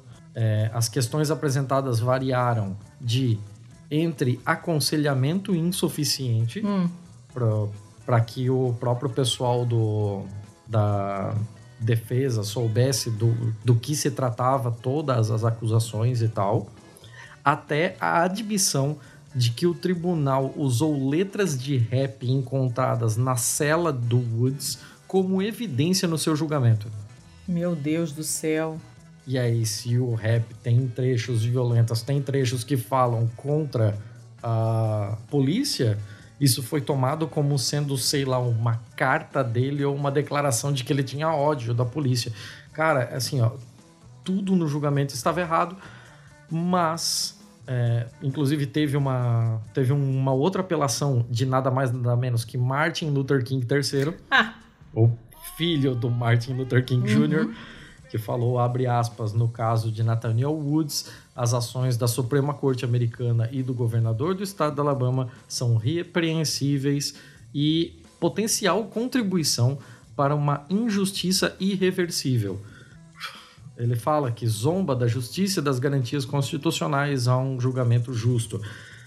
Nada disso funcionou, ele foi executado, ele foi dado como morto às 9 e uma da noite, na hora local do dia 5 de março, e eles podem fazer o que quiser agora, eles podem reabrir um caso investigando quem fez a investigação e o julgamento, mas é uma vida que não volta. É uma vida que se foi, e, assim, é muito bom, óbvio, que façam algum tipo de investigação para que isso jamais ocorra novamente, mas para ele não adianta de mais nada sempre tem esse negócio de pena de morte. Eu já falei aqui no, no nosso episódio de antipunitivismo com a Elisa Cruz e a Ana Carolina que eu acho que 2021 pelo andar da carruagem vai ser o ano em que a gente vai ouvir sobre muita coisa punitivista, a gente vai ouvir sobre a volta da, desse fantasma que sempre assombra uh, o judiciário brasileiro, que é a redução da maioridade penal, eu não duvido que falem alguma coisa sobre aumento das penas máximas do Brasil. E esse é o tipo de caso assim que eu gosto de trazer à tona, porque a memória dessas pessoas não pode ser perdida, a gente tem que trabalhar com muita responsabilidade com relação ao, ao direito penal, porque você pode tá levando uma pessoa a uma situação que, cara, na boa, ninguém deseja para ninguém. Você não deseja que nenhum ente querido seu passe, sei lá, dois dias na cadeia.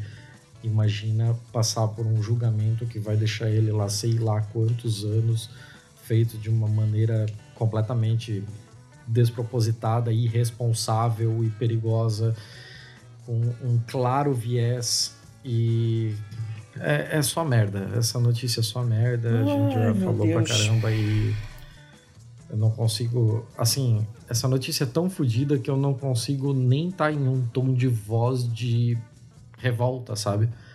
É um tom de voz só de, de assustado e triste, porque, cara, onde é que a gente se meteu? Porra. É. É, não sei, não sei. Vamos, vamos falar de algumas coisinhas melhores que hoje tá complicado. Hoje tá difícil, né? Essa semana tá muito, muito difícil mesmo. Vamos ficar no Alabama, então, que é a minha primeira notícia feia vem do Alabama também. Olha, parece até que foi combinado. Não foi, cara. Não foi. Nunca, Nunca é. é. A gente fica escondendo os links um dos outros para pegar de eu surpresa. Eu não abri nem a pauta, eu só eu deixei as minhas abas abertas com as minhas notícias e eu não abri a pauta para não para não ver nada que o Thiago estava colocando lá. A notícia é do Guardian de novo. E também é do último dia 8 de março. Tô vendo que a maioria das minhas notícias é de semana passada. O Alabama tem um, uma, uma lei que que proíbe o yoga, a prática do yoga no estado Hum, há muitas décadas. como assim? Não pode ter yoga nas escolas públicas. Nas escolas Desde... públicas. Não, fora, delas, fora. pode. Nas escolas, o problema é nas escolas. Desde 93. Fora, né? Caralho. por- não- Aí tá, o pessoal tá, tá, do legislativo ali do Alabama tá tentando é, é, acabar com essa proibição idiota, né? Mas tá difícil, né? Você tem um, um cara do legislativo que é do Partido Democrata. ahn, que tá tentando passar essa coisa, né, Pra ver se conseguem eh, voltar com isso nas escolas para quem quiser, né? Lembrando que nunca é obrigatório, é só para quem quiser. Ah, é claro que os, foram os grupos conservadores que na época impuseram essa proibição, porque muitas escolas re- eh, falaram que os pais reclamaram, ah, porque isso não é um sistema de crença cristão, então não pode ter pipipi Ah. popopó. Não só yoga, Caralho. mas brincadeiras até do tipo pega-pega, né? São consideradas não apropriadas e não são feitas nas aulas de educação física. Caralho. É, eu sei lá, as pessoas não têm porra nenhuma na cabeça, é isso aí, né? A gente sabe que tem, tem academias no Alabama que tem, oferecem aula de yoga, é um problema das escolas públicas, tá? E aí passaram essa coisa e tal, não sei o que, e estão tentando. Ah, já que a coisa, já que atualmente a yoga tá meio que já dissociada, né, da- das suas raízes religiosas, a maioria das pessoas que pratica yoga faz como atividade física é, ou mental para no sentido de meditação para você até aumentar o rendimento no trabalho, quer dizer, não pode ser mais mundana, né, a coisa. Então, estão usando esse argumento, olha, não é, não é uma prática religiosa, dá para separar a parte religiosa da parte física e mental, para ver se conseguem voltar a autorizar a yoga nas escolas públicas. Ah, e aí, obviamente, cada escola vai decidir se quer trabalhar com isso ou não. Mas, de acordo com essa proposta que estão tentando aprovar, ah, não vão poder usar os nomes originais das posturas, dos movimentos. Vão ter que usar nomes em inglês. Então não pode ser, sei lá, balasana, que é a postura da criança, tem que ser child's pose. Não vai poder ser savasana, que é a postura, vai ter que ser a postura do cadáver, que não vai poder mais usar. Ah, que, cara? porque Qual é o não problema, pode. Vai ter que meu? traduzir tudo em inglês e também, essa é a parte mais legal, é, é, ficariam proibidos o uso dos cantos, dos mantras e da saudação namastê. Cara. Não ok. pode mais ter namastê. Que, que, que Que idiotice. idiotice, né? Então ah, tem uma parte positiva que é talvez consigam voltar com a possibilidade de fazer yoga e meditação em sala de aula, nas escolas públicas, que é uma coisa muito benéfica, a gente sabe que é benéfica pra caramba, principalmente quando se trabalha com crianças, aquela coisa de relaxamento, de meditação, é, de consciência corporal, quando a gente fala da parte física da yoga. É, e sim, eu falo com o aberto, porque eu sou carioca, então não é yoga, é yoga. Ahn, e vou continuar falando sempre assim, não adianta. E é, isso traz benefícios para as crianças, pra caramba. Aumenta a concentração, aumenta é, o, o- o bom comportamento em sala de aula, as crianças ficam menos oneiras, rendem mais. Então tem uma série de vantagens. Né? A yoga tem uma coisa muito legal, que é a consciência corporal. É você saber o que, que seu corpo, o que cada parte do seu corpo está fazendo. Isso se chama propriocepção. É você saber onde, em que parte, em que orientamento espacial as partes do seu corpo estão. Né? Se eu falar, levanta mais o braço, é, bota pra frente, pra trás. Se você assistir a qualquer aula de qualquer atividade física de pessoas mais velhas que não fizeram nenhum tipo de atividade física desde novas, você vai ver que a maioria não tem nem noção de estar fazendo o, movimento errado. Aquele clássico vídeo daquela turma fazendo zumba, que tem a turma inteira que vai pra um lado e a velhinha lá, a senhorinha, vai pro outro lado. Eu tenho certeza que ela não tem noção que ela tá indo pro lado errado porque ela não tem nenhuma propriocepção. O, ela não, o corpo dela não sabe em que local do espaço, né, nos três eixos espaciais, em que ponto ele tá. Né? E você vê muito isso. E a yoga é, uma- é muito boa para isso, para você se orientar, orientar o seu corpo no espaço. Isso é uma coisa bem bacana, de dar uma consciência corporal super importante. Então é muito legal quando tem. Né? Eu espero que consiga aprovar, apesar dessas restrições idiotas, ah, e a vontade que dá é de ir com camiseta escrito Namastê todos os dias, né? Sem falar, mas escrito na camiseta, porque é de uma imbecilidade ímpar esse tipo de proibição. Mas enfim, é uma notícia. Porra, tá de parabéns, Alabama é foda, cara. Alabama é dureza, né? Ah, vamos lá, bosta A bosta do caralho. caralho. Vai. Bem, posso Vai. ir aqui? Eu tenho mais uma notícia que vem de site inglês, dessa vez do Mirror, mas a notícia é Brasil, Zil, Zil. E olha, tem poucas coisas mais Brasil, Zil, Zil do que isso aqui. Hum. Esse bagulho aconteceu em Nova Mutum. Nova Mutum é perto de Cuiabá. Um abraço. Se você nos ouve em Nova Mutum, dê um salve. Mas, cara, que, que coisa mais sensacional. 28 presos escaparam de uma penitenciária em Nova Mutum depois que três mulheres em fantasias de dominatrix seduziram os guardas. What? Então, chegou. Alguns policiais chegaram lá na delegacia, na, na, no presídio. Ele não explica exatamente o que se era uma delegacia ou um presídio, mas entraram lá e deram de cara com os três guardas que deveriam estar fazendo a, a vigilância hum. algemados dentro da cadeia, pelados e drogados. Que coisa maravilhosa! Isso é sensacional! Então, a, as mulheres, alegadamente, né? Ah. As mulheres entraram na prisão com garrafas de uísque, ofereceram aos guardas. Hum e convidaram eles para uma orgia. E eles não acharam suspeito isso em nenhum momento. Não, não, parece que é tipo terça-feira lá. Assim. Meu Deus. Os guardas então deixaram as deixaram a, a porta lá, foda-se, e foram pro, pra, pra cela com as garotas. E eles tomaram o whiskyzinho ali, o whiskyzinho tava batizado, os caras apagaram, eles não lembram de nada desde o momento em que eles tomaram, mas tem aqui a foto quadriculada de um de bruxo de bunda de não, fora aqui. Não, não pode isso. e os policiais chegando para ajudar, para entender o que aconteceu. Mas as minas ali tem tem o os, os maiôs de Dominatrix apreendidos tal. Tem a foto disso tudo, é sensacional. Elas drogaram os caras, pegaram as chaves e abriram todas as celas. 28 presos fugiram e levaram entre eles três é, espingardas calibre 12 e dois revólveres calibre 38, além de munição.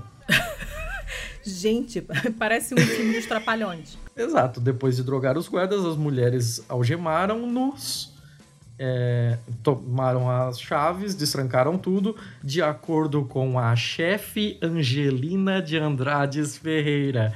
Eita, e é uma chefa. Imagina a enrabada desses três cidadãos ah. aqui. Vai ser muito legal. ah, eles vão ser processados, né? Óbvio, por facilitação de uma fuga e de é, culpable embezzlement. Seria tipo um. É, um desvio, né? Um embezzlement seria tipo. Embezzlement um, é desvio de dinheiro, sim. É, tipo desvio de dinheiro, mas aqui no caso por causa do roubo das armas. Hum. É como se fosse uma, um roubo das armas culposo, né, por terem se colocado nesse gente nessa situação. Até o momento da reportagem aqui, dos 28 que haviam fugido, oito já haviam sido recuperados, já foram novamente presos, entre eles um que saiu de lá, roubou uma picape numa fazenda e logo depois já bateu a picape, assim, o cara não... Eu acho que ele bebeu um pouquinho desse uísque batizado. Olha, a galera tá de parabéns. E Gente. aqui no Mirror tem um vídeo e olha, fiquem à vontade para ver esse vídeo aqui, porque ó, tem ali uma garrafa de vodka, uma garrafa de energético, dois daquele típico copinho de uísque e dois Não, maiôs de dominatrix, inclusive um com um capzinho bordado polícia. Ah, cara, é... poucas notícias são mais Brasil do que isso aqui. Cara, isso parece coisa do Fucker and Sucker, lembra? Olha, do, tá de do parabéns. Planeta. Cara, como assim? Não, não, não, isso é muito errado. Não. É, é isso aí. A notícia é só isso mesmo. Fica à vontade. Também não precisava ser mais do que isso, né? tá. É, tá bom. Tá. Bom, eu trouxe uma última aqui que foi o Davi Leonardo que mandou pra gente, que é nosso catártico, nosso último catártico, se não me engano. E ele me mandou e eu achei bem bacana, né? É uma notícia que poderia estar no bom, talvez devesse estar no bom, mas como ela é muito estranha, eu resolvi colocar no feio. Estranha no sentido de que jamais esperaríamos achar provas disso aqui. É uma notícia do Olhar Digital, no site. Depois eu fui procurar uhum. e tem artigos na Newsweek, na Scientific American, não sei o quê. Quer dizer, não é, é né, né, o correio de vassouras. Não, o Olhar Digital é bem conhecido, assim. Do, é bem conhecido, é porque o site é uma bosta, né? Ah, é. O site é isso muito sim. feio. Nossa, mãe do céu, não passa confiança nenhuma, por isso que eu fui procurar. Apesar de conhecer esse site, falei, cara, não é possível. Enfim, Manchete. Molusco ancião. E aí eu já gostei da escolha de palavras, apesar de saber que provavelmente é um erro de tradução, né? Porque ancient não, é velho mesmo, né? Uhum, não é só é antigo, ancião. Né? É, antigo, né? Mostra que há bilhões de anos, os dias na Terra tinham menos de 24 horas. Como que você descobre isso a partir de um molusco? Pois é. Através dos anéis de crescimento desse molusco. É uma espécie em particular, é um molusco bivalve, inclusive adoro, refogado com alho, vinho branco, fica uma delícia. do fim do período Cretáceo, hum. a partir da concha fóssil desse molusco, um grupo de pesquisadores conseguiu descobrir que há 70 milhões de anos o ano tinha 372 dias, porque a Terra girava mais rápido.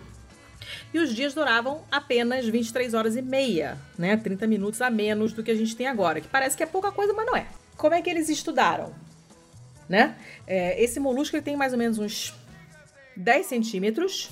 Faz parte de um grupo extinto de animais, eram os mexilhões rudistas. Estou falando que é bom, mexilhão é uma delícia. É, esses mexilhões cresciam muito rapidamente, então é, você tinha anéis de crescimento diários, que nem quando a gente vê nas árvores também, né? Que você uhum. pode determinar a idade de uma árvore vendo os anéis de crescimento ali no, no tronco, uhum. né? Uma coisa parecida. E aí eles usaram lasers para cortar fatias finíssimas dessa concha, nananana, e fizeram imagens de alta, revolução, de alta revolução aí, de alta resolução. Você vê que o clima hoje é o panelaço. O panelaço me deixou emocionado. E isso foi suficiente para revelar detalhes que antes não se tinham sobre a vida desse animal e principalmente sobre o ambiente onde ele vivia, que é o que a gente não sabia né? E isso é uma coisa que você praticamente nunca tem na história da geologia. Você pode olhar, você pode ver um dia há 70 milhões de anos através dessa, dessa casquinha dele lá da concha do molusco. Isso é muito maneiro. E uh, esse, esse estudo foi pela Universidade Livre de Bruxelas, né? O principal autor da pesquisa é um geoquímico analítico. Você sabia que existia essa carreira científica, seu Thiago? Ah, o que mais tem é a carreira científica que eu não conheço geoquímico analítico. A gente ficou sabendo no último Bal e Feio que tem ecologia forense, agora nós estamos sabendo que existe a geoquímica analítica. Eu não, Sim, não parece coisa de gerador de Lero Lero, né? Parece, parece. Coisa do Deepak Chopra Random Quote Generator. Você vai lá e, e ele fala essas merdas, né? Mas não é, é um negócio bem bacana, né? E a hipótese é que esses dias mais curtos provavelmente eram resultado da distância entre a Terra e a Lua na época que é, é, diferente, né? Era diferente há 70 milhões de anos do que é agora. Uhum. E uh, eles fizeram uma análise química desse, desse molusco e, e, chegaram à conclusão que as temperaturas do oceano no fim do período Cretáceo eram muito mais quentes do que se imaginava. A água chegava a 40 graus no verão e passava de 30 graus no inverno. Oh. Não se tinha informação sobre esse, sobre esse número, né? Certinho, né? E esses são dados de alta fidelidade, então você conseguiu pegar um monte de coisa legal dessa, um monte de, de informações interessantes desse, a partir desse estudo. E aí você tem outros, outros ramos de, de estudo aqui, ó. Astrocronologia cretácea e paleobiologia rudista. Rudista é esse tipo de molusco. Não, não, não. Você tá inventando palavra. Leia aqui comigo. palavra. Leia aqui comigo. Astrocronologia Cretácea. Fala três vezes, rápido. Astrocronologia. Nem e, e paleobiologia rudista, que é especializada nesse tipo de, de molusco. Cara, deve ter umas oito pessoas no mundo. Ai, cara, eu assim, não sei. Uma é deu uma aula pra outra. específica. É, deve ser. É muito, é muito específico, mas é muito maneiro. Né? Há 70 milhões de anos, esse molusco vivia no fundo de um mar assim, raso, que hoje corresponde às terras secas das montanhas de Oman. E ele é estranho esse molusco. Ele, na verdade, o, o texto fala que se parece com copos com tampas. Mas quando você vai olhar fora, a foto parece um bando de mandioca. Uma apoiada na outra, na verdade. né? Uh, o nome científico dele é Torreites sanchezi, o que provavelmente indica que foi alguém chamado Sanchez que o descobriu. Olha a taxonomia aí de novo batendo na sua portinha né? Uh, descobriram também que essa concha crescia muito mais rápido durante o dia do que durante a noite, e isso provavelmente significa que uh, esse molusco devia ter alguma associação vital, algum tipo de simbiose com uma espécie habitável que se alimentava da luz solar, né? Fazia fotossíntese, alguma coisa assim. E uh, eles cumpriam, na época, o papel que os corais cumprem hoje.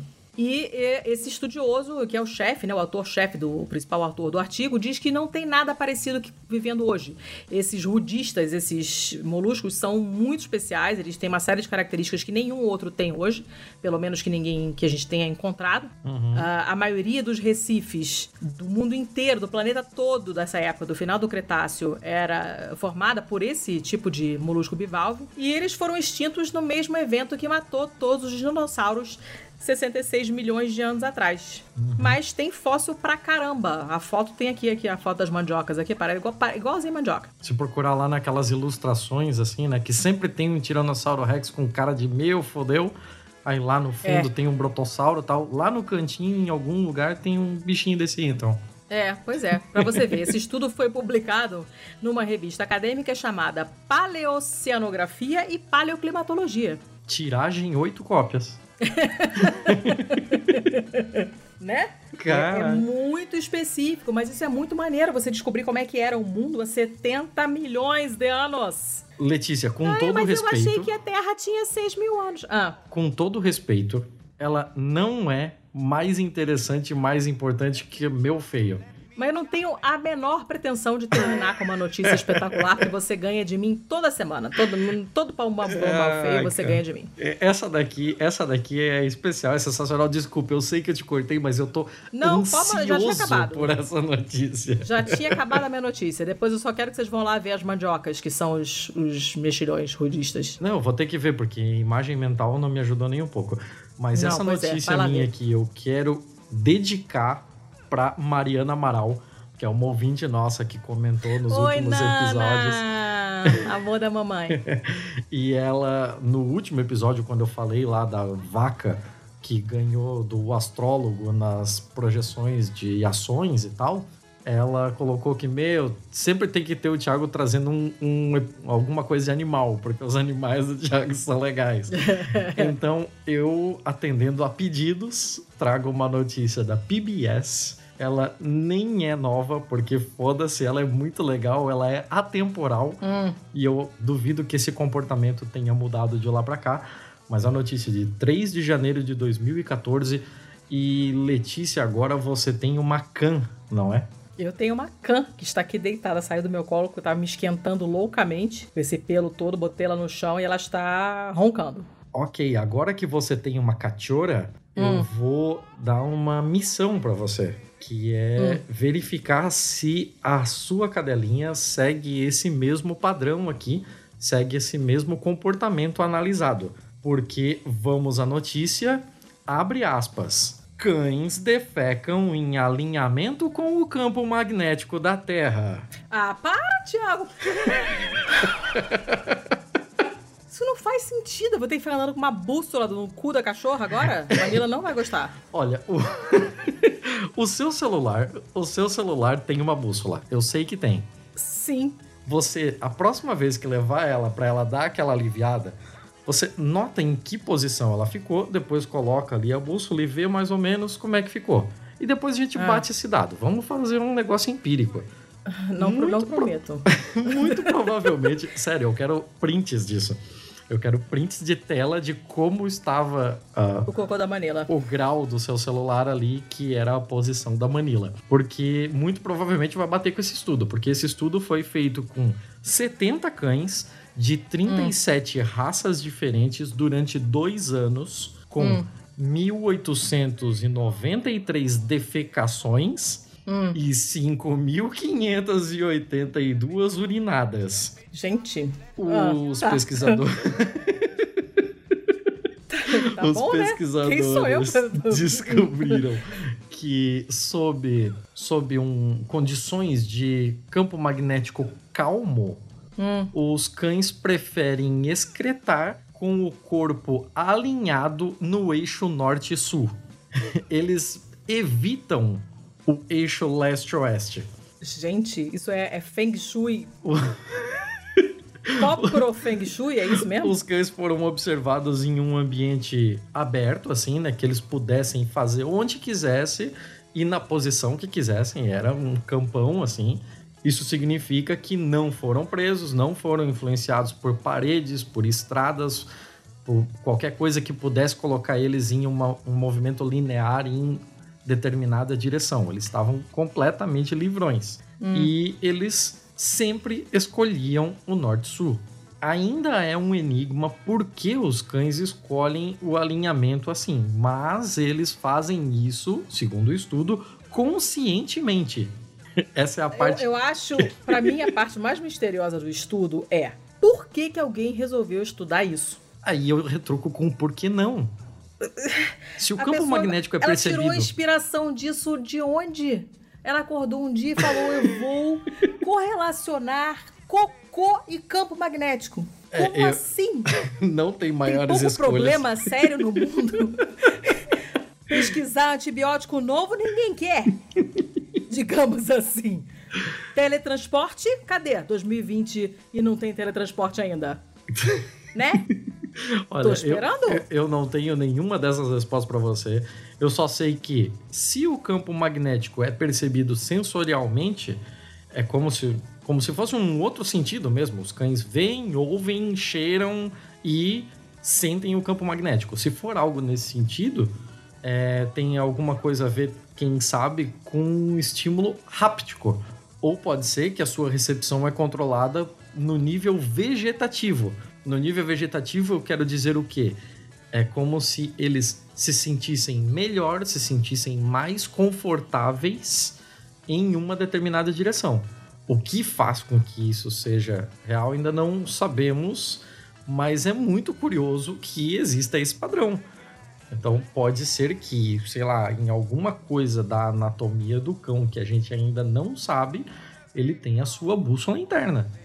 Ele consegue um, um nível de, sei lá, de orientação ancestral que foi muito interessante evolutivamente. Hoje não serve para muita coisa por causa da domesticação, mas ainda ficou ali como um vestígio evolutivo esse negócio de estar sempre alinhado no eixo norte-sul quando você caga. Olha só. Gente, será que a gente também tem essa preferência, não sabe? ah, agora você tá fazendo pergunta sobre cocô, é isso mesmo. Tava até agora criticando. Fiquei curiosa.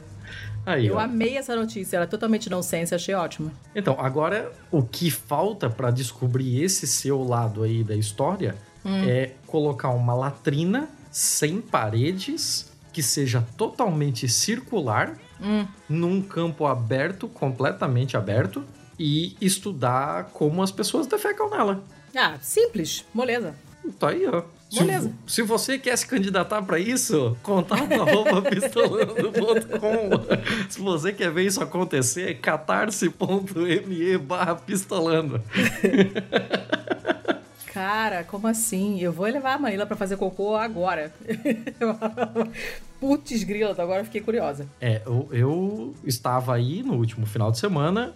Eu lembro de ter te acompanhado em duas vezes, em duas ocasiões, para levar a sua cadelinha para se aliviar. Uhum. E pelo que eu lembro, nas duas vezes ela tomou exatamente a mesma direção. Ela apontou para aquela esquina do outro lado da rua da sua casa aí. Por que, que você presta atenção nisso? No que, que você estava pensando? A gente estava conversando, você estava prestando atenção do jeito que minha cachorra caga. É porque eu já tinha lido essa notícia. Aí eu fiquei com isso na cabeça. Quando a gente for levar sua cachorra, porque eu não tenho cão, então eu vou usar o cão de alguém para analisar esse tipo de coisa. Seu Agora, terceirizador de cachorros. Quando, quando terminar aqui a gravação, eu vou entrar no Google Maps e eu vou procurar a sua casa e eu vou ver ah, se obrigado. bate. eu vou ver se bate esse negócio aí, se aquela direção ali é o eixo norte-sul magnético. Tá, né? Tá bom. O que, que você quer que eu te diga? Eu vou descer com Como ela daqui se a eu não pouquinho. tivesse mais nada pra Nada fazer. pra né? Fazer, num pois é. Total Inclusive editar esse tédio. episódio. É. Ai, Jesus, tá bom. Falando em tédio, é uma semana difícil, estamos em quarentena, quem pode, né? É, eu estou em alto isolamento, eu e a minha filha e a cachorra, então a gente desce ali programadinho e, e- e joga vôlei, e brinca com a cachorra para ver se o tempo passa. Eu tô trabalhando, lógico, né? Mas é diferente quando tá trabalhando com uma criança e uma cachorra em casa, ainda mais uma cachorra extremamente carente, que é o caso da Manila. Ah, além disso, tem todos os múltiplos bafafás que acontecem no país, que a gente já conhece, não só essa, esse perigo iminente do, do coronga, mas todas as outras coisas que estão acontecendo. E hoje teve panelaço, e essa semana faleceu um conhecido nosso da Craco, que era muito querido. Então a gente tá num clima bem bosta. Ah, não sei se vocês perceberam, mas o- o Teve menos risada hoje, o, o- o tom do, do episódio ficou um pouco diferente. Ah, a gente tá triste por esses vários motivos, tá todo mundo apreensivo também com o futuro do país. Eu me irritei com uma mãe de uma criança extremamente mal educada da turma da minha filha e essa, esse tipo de coisa me deixa putaça, porque eu me irrito demais com gente que não sabe educar os próprios filhos, que a gente tem que ficar aturando o chatonildo depois. Ah, e no caso, essa é uma criança extremamente problemática e, enfim, um clima bosta, né? Clima bosta, mas tivemos notícias boas, apesar do clima bosta. Várias notícias boas, inclusive, então eu acho que nós estamos no lucro. E com isso, últimos recadinhos, seu Thiago, já que o episódio é seu, manda aí os contatinhos e as outras coisas e depois a gente fecha para eu levar minha cachorra para fazer o meu estudo científico lá embaixo. Que tal? Pode ser, pode ser. É, a gente tentou deixar isso pro final porque, assim, é um negócio que destrói mesmo a nossa, a nossa moral e já fica aqui o, a dedicatória desse episódio pro Alexandre Bertoletti, que era um bravo companheiro nosso aí, companheiro em, em vários sentidos, era um apoiador do nosso podcast, ele era um companheiro de lutas e militâncias, ele era um grande cara que todo mundo sentia muito grande carinho por ele e assim tá sendo uma, uma época complicada para nós fora todo o resto do mundo que não deixa a gente pensar em outra coisa né que é coronavírus aterrorizando todo mundo de um lado e um presidente que é um total e completo imbecil fazendo toda a sorte de cagadas e paralisando a outra metade da população do outro. Mas a gente precisa seguir em frente, né? A gente vai continuar aqui, é, não se sabe como, em que circunstâncias, né? Não, a gente não sabe como vai evoluir as, as novidades aí sobre o coronavírus e sobre todo o resto do que está acontecendo, sobre a economia quebrando. Mas seja lá o que for, é tudo que eu posso prometer para vocês é que semana que vem tem episódio. Nós continuaremos aqui fazendo o que a gente sabe fazer de melhor. Próximo episódio Tá gravado. temos- já temos gravado, já temos participação que já não é um segredo, mas participação especial do Carapanã aí.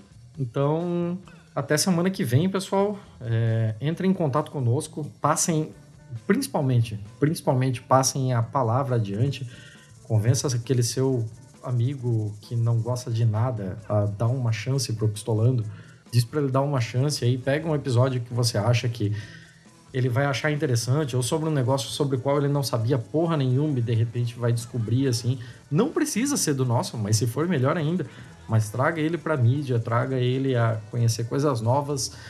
E se tiver ao seu alcance, se não for nenhum sacrifício muito grande para você, considere a possibilidade de colaborar aí com cinco reais que seja no catarse.me barra pistolando. Nós estamos sempre procurando fazer melhorias aqui. Quem nos acompanha há tempos já nota uma melhoria considerável no nosso áudio. Já, já nota que a gente fez grandes avanços e que tudo isso só foi possível, só foi realizado porque a gente tem uma a nossa rede de apoio, né? A galera que acredita nesse projeto aqui e que colabora com os trocados aí para que a gente possa possa continuar fazendo essa brincadeira legal aqui. E vamos lá, né? Cinco reais não é nem. É, os cinco reais você compra o quê? Um litro de gasolina?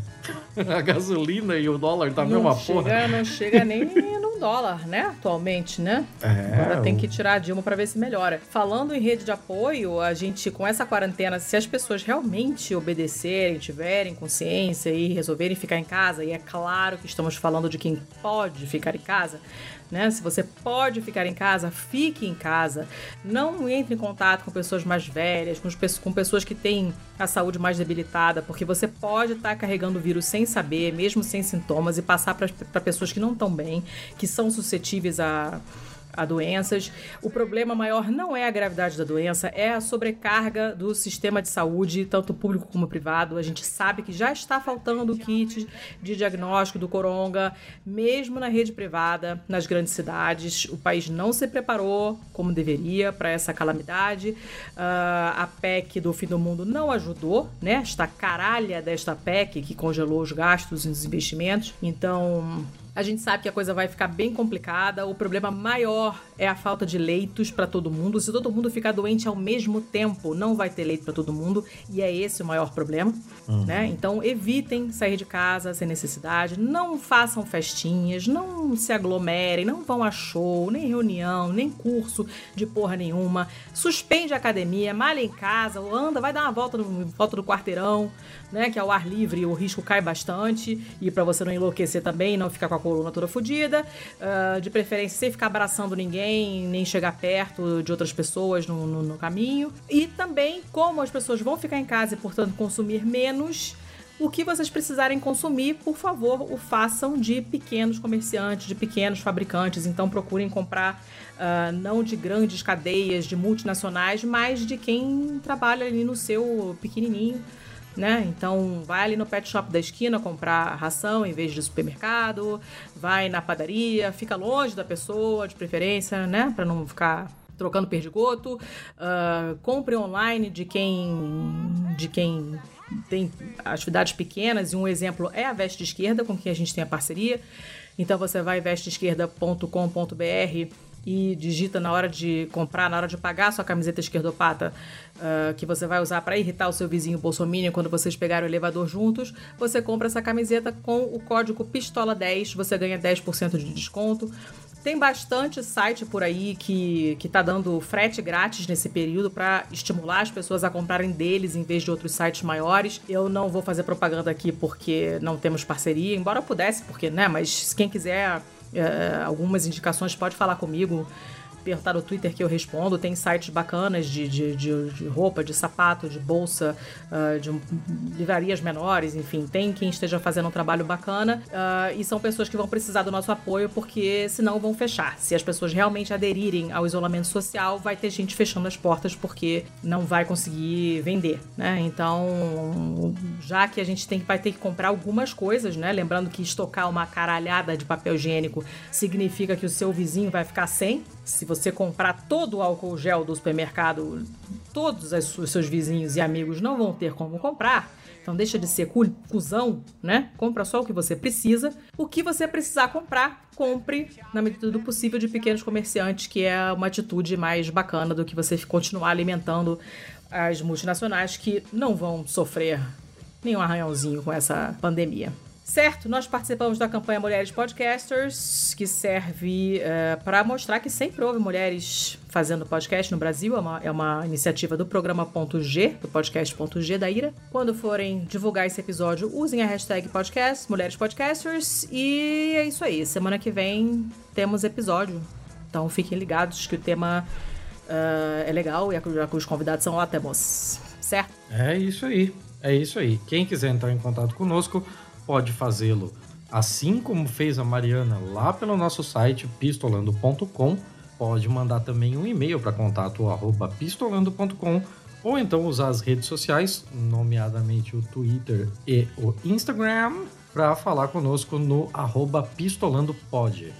Mais alguma coisa, dona Letícia? Acabou. Então é isso. Muito obrigado a todo mundo que chegou até o final desse episódio e até semana que vem. Até semana que vem. Beijo.